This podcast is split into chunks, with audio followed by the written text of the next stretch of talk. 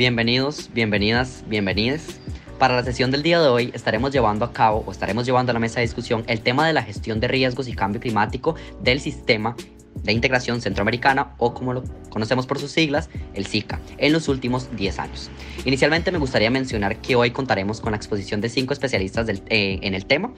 Eh, inicialmente sería Johnny Gómez Rodríguez, seguiremos con Paula Barquero Cubero, Paula Castro Sinaí, Paola Shalton Fernández y mi persona, Dani Guzmán Vargas. Ahora bien, la temática de hoy es relativamente sencilla. El tema general se encuentra dividido en cinco ejes temáticos que serán e-, evacuados por cada uno de los especialistas. Dentro de estos se destacan la crisis ambiental en los Estados miembros del SICA, la política del SICA frente a la crisis ambiental, las estrategias del SICA frente a la problemática, la conferencia de las partes de la Convención del Marco de las Naciones Unidas sobre el Cambio Climático, o la COP, y los proyectos regionales como pilar eh, fundamental del cambio climático y la gestión integral del riesgo por parte de los Estados miembros del sistema de integración centroamericano. Finalmente, y posterior a esto, los expositores contarán con la oportunidad de emitir sus criterios para mejorar las problemáticas del SICA en gestión de riesgos y crisis ambiental.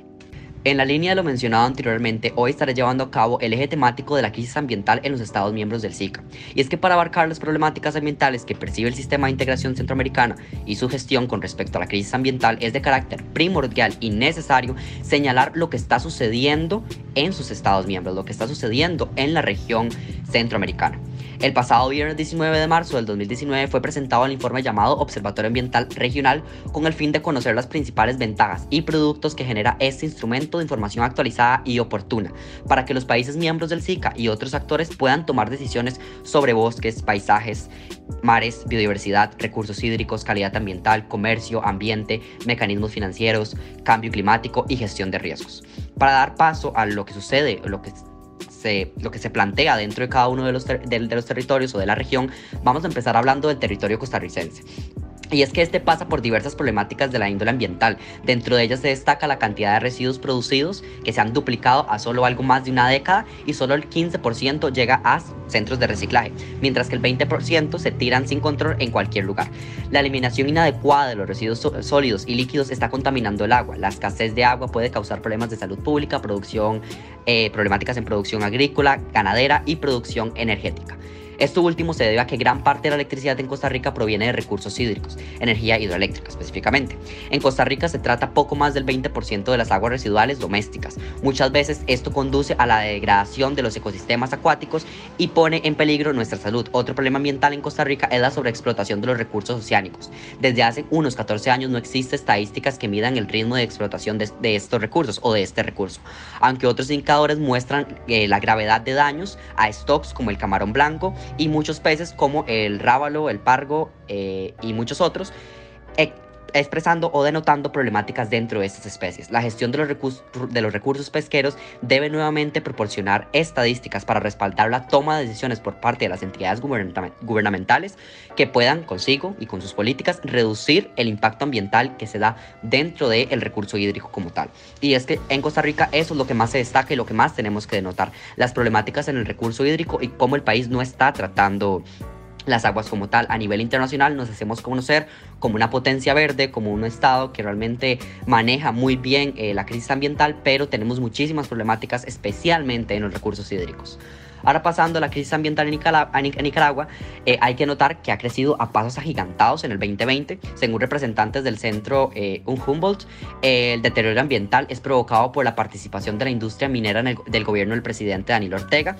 el daño ambiental es el resultado de las políticas corporativas, la política deficiente de las leyes ambientales y la falta de voluntad de los gobiernos para proteger el medio ambiente. Entre otras cosas, la responsabilidad penal de los ambientalistas que protegen su territorio contra eh, proyectos extractivos como la minería son una de las principales problemáticas dentro del territorio. Una minería ilegal e inconsciente. Nicaragua perdió eh, 1.300.000 hectáreas de bosque, la mayoría de las, eh, de las cuales son áreas naturales protegidas, según Javier Mejía y, y, según Javier Mejía y según el coordinador del área de recursos de, del Centro Humboldt. Dando, denotando esta, como las principales este, problemáticas ambientales dentro de Nicaragua, una sobreexplotación minera sin ningún tipo de control político. Pasando al Salvador, la crisis ambiental se manifiesta en escasez de agua, contaminación y deforestación dan datos de la cantidad de bosques, eh, la cantidad de bosques en un país con 37% de cobertura forestal por baja recarga de agua subterránea y el país con menor acceso al agua y es el país con menos eh, eh, acceso al agua en Centroamérica. Dice que la superficie forestal es tan pequeña que los ríos pierden su caudal cada vez y se convierten en cañones, en cañones secos. También agregaron que hay, que hay protestas diarias de escasez de agua y escasez de agua con base en información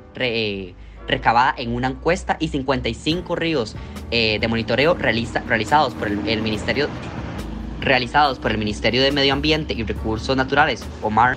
concluyó que 33 ríos son de buena calidad y 17 de estos, de los 55, de los 55 que mencionamos anteriormente, son de mala calidad y 5 son muy pobres. Es decir, la gente de estos ríos no tiene agua buena, no tiene agua ni buena, ni de calidad, ni potable. Las crisis del agua se confirman, eh, se confirmará, pero no se está haciendo mucho para enfrentar esta crisis por parte del gobierno central. Pasando al tema de Honduras, los incendios forestales afectaron eh, un total de 98.516 hectáreas de bosque y vegetación en el 2022. Según lo anunció el Instituto de Conservación Forestal, el país centroamericano es uno de los más vulnerables a los fenómenos naturales, con 1.203 eh, incendios forestales desde enero, según un informe de la Agencia Forestal de Noruega, según un informe eh, forestal de la Agencia Noruega, agregó que el 53% de los incendios se originan en áreas privadas, afectando 55.756 hectáreas o el 56.6% del área total, eh, destruida por incendios en el país. Según fuentes ambientales públicas y privadas, Honduras pierde entre 60.000 y 65.000 hectáreas de bosque cada año por la tala ilegal y los incendios forestales. Según las autoridades hondureñas, más del 90% de los incendios son provocados por el hombre, porque no ha podido controlar el fuego y llevarlo a las montañas y no ha podido controlar el fuego y llevarlo a las montañas. Muchos agrícolas usan la quema para despejar las tierras para cultivar, pero muchas veces no tienen control sobre ello, lo que provoca incendios forestales, según los grupos ambientalistas. Eh, reduciéndonos y pasando a el estado de Guatemala, tenemos que denotar que Guatemala vive en una, en una grave crisis ambiental que solo se mencionará si provoca una, eh, si, se, si solo se menciona si se provoca una lamentable tragedia. Grandes incendios forestales y altas tasas de deforestación, ríos y lagos eh, alarmantemente contaminados, escasez de agua o, despile, o, desplazamientos e inundaciones provocadas por el exceso de lluvias. Estos son algunos de los problemas causados por la falta de una política ambiental seria y la indiferencia social hacia la protección del medio ambiente. La degradación ambiental tiene graves consecuencias sociales y económicas en cualquier país. Eh, durante las últimas cuatro décadas, Guatemala ha perdido el 60% de su, eh, de su cubierta forestal y el 90% de su agua eh, superficial está contaminada en diversos grados. Otro efecto importante es una mayor vulnerabilidad a los desastres naturales. De hecho, según el Informe Mundial de Riesgos de Guatemala, señala que este, que este estado ocupa el, el, cuarto lugar en el mundo como el más vulnerable a los desastres naturales. estos serían los a los estados que me gustaría hacer mención y las problemáticas que más se viven dentro del sistema de integración centroamericana. Pasaríamos ahora con la política del SICA frente a la crisis ambiental por mi compañera o por la expositora Paola Shalton Fernández. Primeramente, muchas gracias por el espacio para abarcar ese tema tan importante. En segundo lugar, si queremos hablar de la crisis ambiental en los Estados miembros del SICA, considero importante iniciar en los principios del siglo XXI, específicamente cuando se dio una acción de alineamiento con la cumbre de Johannesburgo de 2002, donde se trató en particular ese tema sobre el medio ambiente.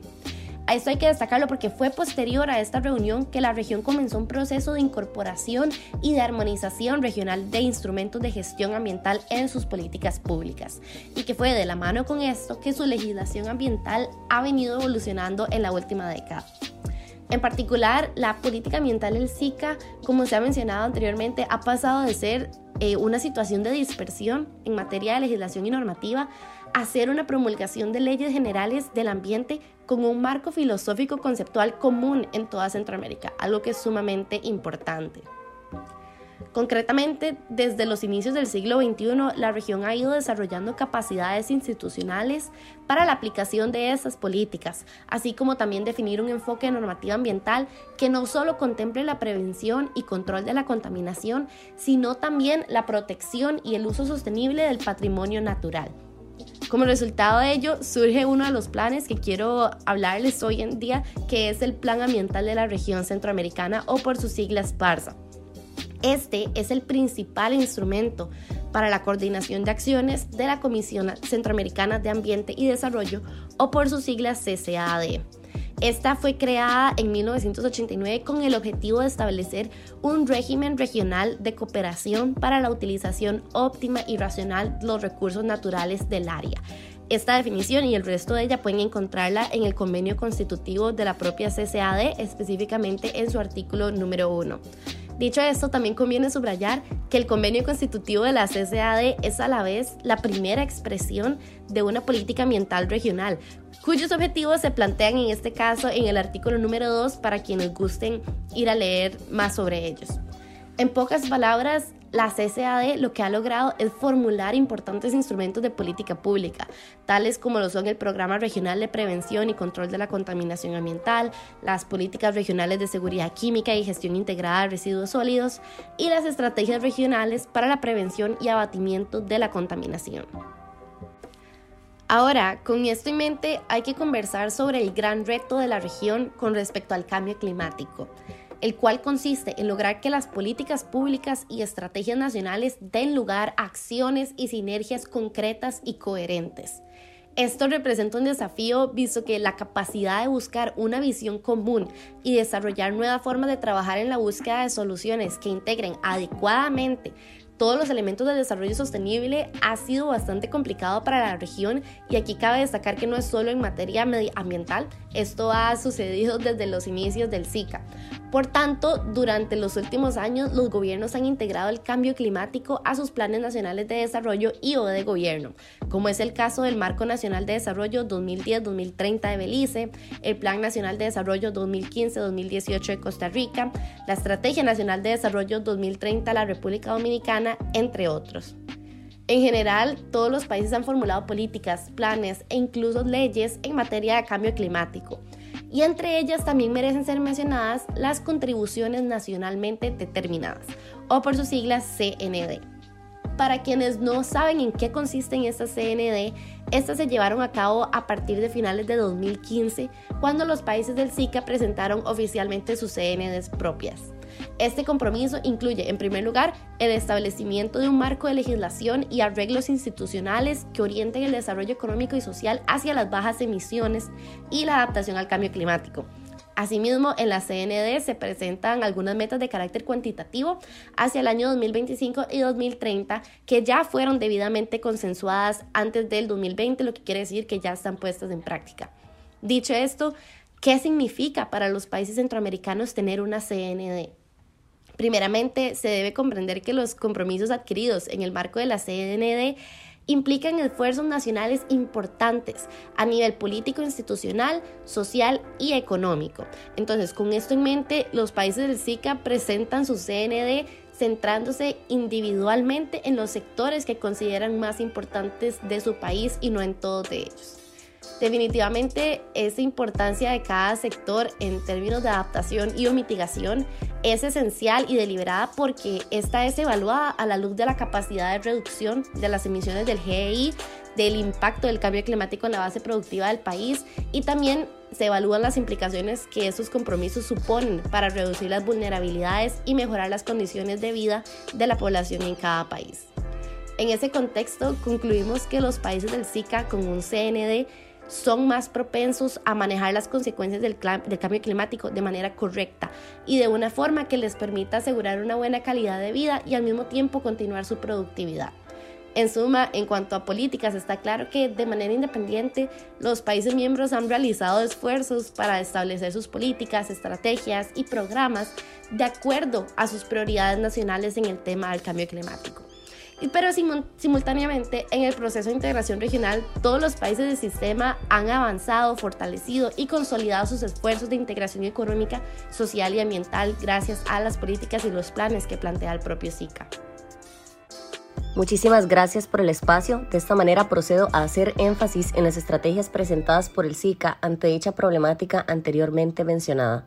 Los países del SICA se encuentran entre las regiones más vulnerables y amenazadas en términos de cambio climático, debido a sus características naturales y ubicación geográfica, también a los altos índices de pobreza y el déficit social, que estos están cada vez más expuestos a sequías masivas, fenómenos desconocidos relacionados con el clima, que pueden llegar a afectar los recursos públicos, las bases sociales y económicas del país y amenazan también la propia gobernabilidad de la región.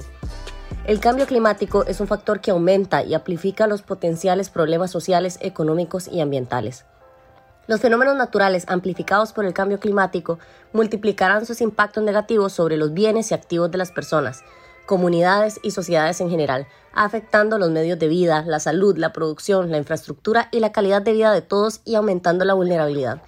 En este sentido, el clima y su variabilidad son factores fundamentales que determinan el futuro de las sociedades centroamericanas. El cambio climático provoca y reduce el crecimiento económico y el progreso social, amplifica y expande la vulnerabilidad territorial. También, por otro lado, amplifica la degradación ambiental y es un problema de seguridad humana. El SICA cuenta con la ERCC, la Estrategia Regional de Cambio Climático, el cual fue el resultado de un proceso intensivo y dinámico de preparación, consulta y aportes a nivel nacional y regional, que es una herramienta ágil y orientadora para los países. El ERCC responde a la necesidad interiorizada a nivel regional de hacer frente a la amenaza del cambio climático para la vida y el desarrollo regional. En este sentido, básicamente pretende reducir la vulnerabilidad ecológica, social y económica, principalmente mediante la adaptación al cambio climático y la prevención y la reducción de efectos negativos de este, siguiendo una serie de medidas de mitigación que promuevan la adaptación, la cual es una prioridad para la región. Sus principios son la responsabilidad común pero diferenciada tanto a nivel nacional como internacional, el derecho ambiental y la compensación de la deuda ecológica, la participación en el logro de los objetivos de desarrollo sostenible, la diversidad a través de campos y culturas, mencionar que una de las intersecciones más importantes del eje es la igualdad y la equidad. Por otro lado, también la coherencia y la solidaridad de la política administrativa, igualdad e igualdad de género y justicia social. Y finalmente, reconocer que los grupos de población más vulnerables de la región son las comunidades indígenas, afrodescendientes, mujeres rurales y urbanas, niños y ancianos y familias en situación de pobreza.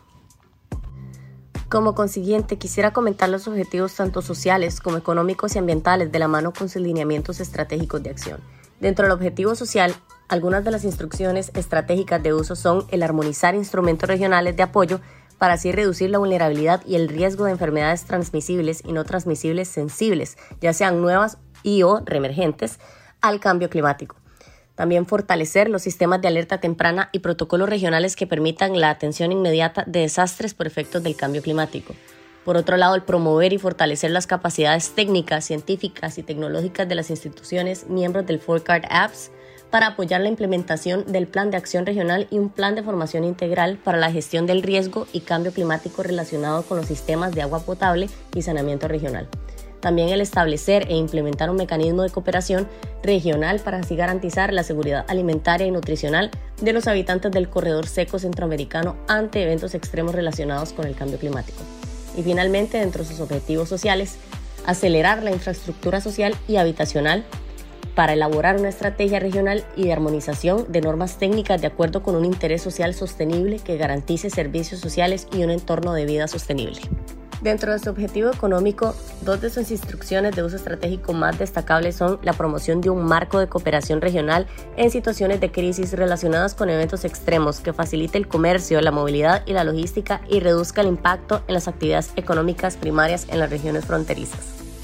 y brindar asistencia técnica a las entidades públicas encargadas de integrar efectivamente la gestión de riesgos y la adaptación al cambio climático para la recuperación y circulación de nuevos proyectos de infraestructura pública y privada que así habiliten las actividades comerciales y productivas de las micro y pequeñas empresas y productores. Finalmente, dentro de su objetivo ambiental, sus instrucciones para uso estratégico para protección, restauración y conservación de los ecosistemas, para proporcionar bienes y servicios ecosistémicos que permitan reducir las amenazas y la vulnerabilidad de los fenómenos climáticos, son que en colaboración con las entidades responsables de la gestión de los recursos naturales, elaborar lineamientos regionales para incluir la protección de los ecosistemas en los lineamientos institucionales de las entidades responsables del riesgo de desastres también la armonización de estrategias para la restauración, protección y conservación de los ecosistemas costeros en la región SICA para reducir las amenazas y vulnerabilidades relacionadas con el cambio climático.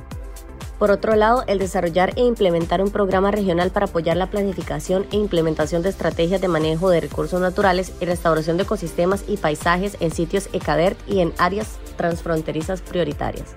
Finalmente, también el desarrollar políticas regionales y programas de conservación del patrimonio natural y cultural de la región y lugares expuestos a los efectos del cambio climático.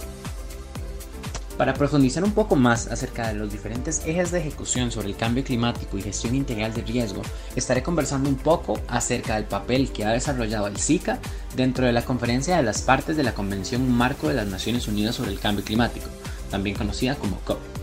Es fundamental comprender que, como lo indica el SICA, en su página oficial dentro del marco de la COP, lo que busca es estabilizar los gases de efecto invernadero de la atmósfera y, por lo tanto, que esas concentraciones en un plazo adecuado permitan que los diferentes ecosistemas logren adaptarse al cambio climático que estamos viviendo e implícitamente que no se vean afectadas las actividades humanas en diversas esferas. Dentro de estas intervenciones es esencial rescatar la participación en la Precop 25 llevada a cabo en Costa Rica en el año 2019 y su participación en la COP24 realizada en Polonia en el año 2018 comenzando por la Precop 25, como es indicado por la Secretaría General del Sistema de Integración Centroamericano. Para poder tener una Centroamérica resiliente y ambientalmente sostenible, se necesita un trabajo conjunto, con enfoque regional, en el cual se logra una integración lo suficientemente fuerte para poder desarrollar soluciones ambientales innovadoras en adaptación y mitigación, y que de esta manera se contrarresten los efectos del cambio climático. Adicionalmente, en palabras de Vinicio Cerezo, secretario general del SICA, la región centroamericana se ha venido encontrando con varios efectos negativos, que son los que nos han obligado a tomar decisiones para enfrentar los problemas que tenemos y los que han surgido como el cambio climático, porque somos una de las áreas más susceptibles. Lo anterior hace referencia a los diferentes desafíos que, regionalmente, nos enfrentamos tanto en materia social y económica, se debe destacar que la región posee el 2% de la superficie terrestre y el 12% de la biodiversidad mundial, y siendo una de las que menos contamina, es de las más susceptibles a los efectos del cambio climático. La vulnerabilidad regional nos debe posicionar como una región líder en materia de negociación sobre adaptación y mitigación, ya que es la única manera en la que podremos orientar la política mundial a un enfoque de desarrollo respetuoso al planeta y a los acuerdos establecidos. Por otro lado, se discutió sobre la implementación de acciones en materia de energía asequible y no contaminante. Como logramos observar en la página, la Secretaría General del Sistema de Integración Centroamericana menciona que para garantizar el Objetivo de Desarrollo Sostenible número 7, el cual busca garantizar el acceso a una energía asequible, segura, sostenible y moderna para todos, era necesario discutir sobre la dependencia de los hidrocarburos y una posible reducción mediante un aumento en las fuentes renovables, lo que tendría repercusiones en la emisión de gases de efecto invernadero. Dentro de esta reunión se fue consciente de los retos que los miembros tendían, ya que aproximadamente existe un millón de hogares que no cuenta con el acceso a energía eléctrica, por lo que la implementación de la estrategia energética sostenible es fundamental para poder obtener el cumplimiento del objetivo previamente mencionado. Por último, se estableció un acuerdo para una agricultura sostenible e inclusiva. Como fue indicado por la Secretaría General del Sistema de Integración Centroamericana, se necesita de una adaptación acelerada en materia de producción agropecuaria con respecto al cambio climático y la descarbonización. En ese sentido, se reflexionó sobre los principales desafíos y oportunidades que se podrían llevar a cabo mediante una agenda agroambiental conjunta, Dentro de este acuerdo, lo que se busca es aumentar la productividad como resultado de un uso adecuado de recursos tales como el agua, suelo, bosques y biodiversidad, lo que garantizaría una seguridad alimentaria y nutricional para la población. Adicionalmente, se rescató la importancia de velar por el cumplimiento de las contribuciones nacionales determinadas, o NDCs,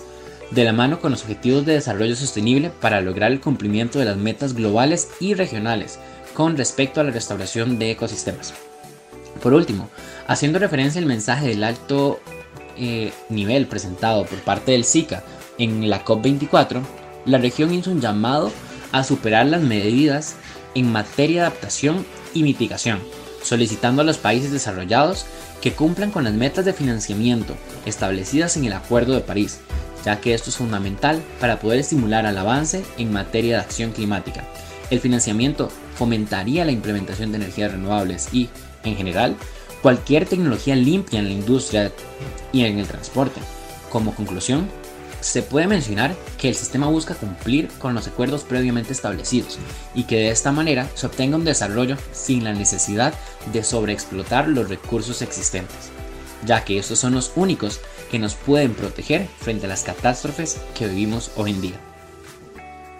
Yo ahora les quiero comentar un poquito sobre lo que serían los proyectos regionales del pilar de cambio climático y gestión integral del riesgo. Estos proyectos básicamente son la herramienta por medio del cual eh, pues se propone ¿verdad? y se concreta la cooperación, también comprende programas y proyectos de cooperación técnica o también acciones que sean de cooperación en general que se implementen en dos o más países del SICA y que están enmarcados en las prioridades definidas por los países en las agendas regionales, potenciando la integración, la cooperación fronteriza, la solución de problemas comunes eh, y la puesta en marcha de políticas regionales.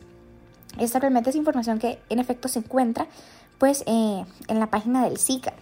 Además, de forma específica, también me gustaría comentarles sobre el Fondo de Desarrollo Verde para la región del SICA.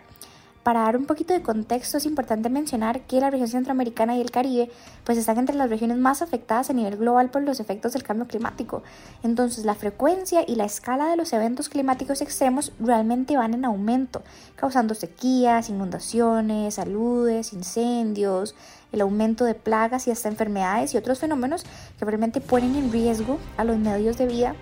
pues, de las poblaciones rurales. Además, la degradación de los recursos naturales, ¿verdad? producto del mal uso del suelo y la deforestación, en eh, parte ha reducido drásticamente los servicios ecosistémicos esenciales, como lo son la regulación hidrológica y el microclima, la protección de los suelos y la biodiversidad en general.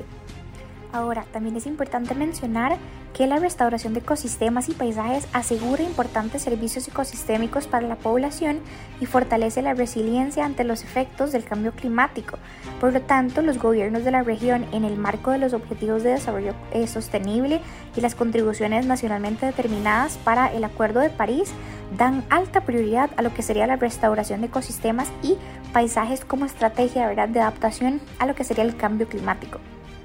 Sobre esa base, es importante mencionarles que el Fondo de Desarrollo Verde para la región SICA, financiado por la Unión Europea y el Ministerio de Medio Ambiente de la República Federal Alemana, e implementado también por la Comisión Centroamericana de Ambiente y Desarrollo, en conjunto, pues la consolidación e integración de los mecanismos de financiamiento, implementación y monitoreo a nivel regional y también proporciona recursos para lo que sería la financiación de estos proyectos de restauración eh, pues de ecosistemas ¿verdad? en paisajes priorizados. Entonces, con la participación de representantes de instituciones ambientales y forestales de la región, se llevó a cabo un taller de capacitación con el objetivo de dar los lineamientos para la formulación de los proyectos de inversión que se van a implementar en los países por medio de este Fondo de Desarrollo Verde para justamente la región del SICA. Entonces, esta actividad se realiza como parte del componente de inversiones locales del Fondo de Desarrollo Verde para la región SICA que financiará proyectos de restauración de ecosistemas a nivel de paisajes priorizados, pues a través de los mecanismos nacionales que cada país vaya a designar. También mencionar que durante dos días los participantes asistentes a la reunión, ¿verdad? pues recibieron la inducción para la formulación y presentación de proyectos de inversión que busquen justamente el mejoramiento de los servicios ecosistémicos esenciales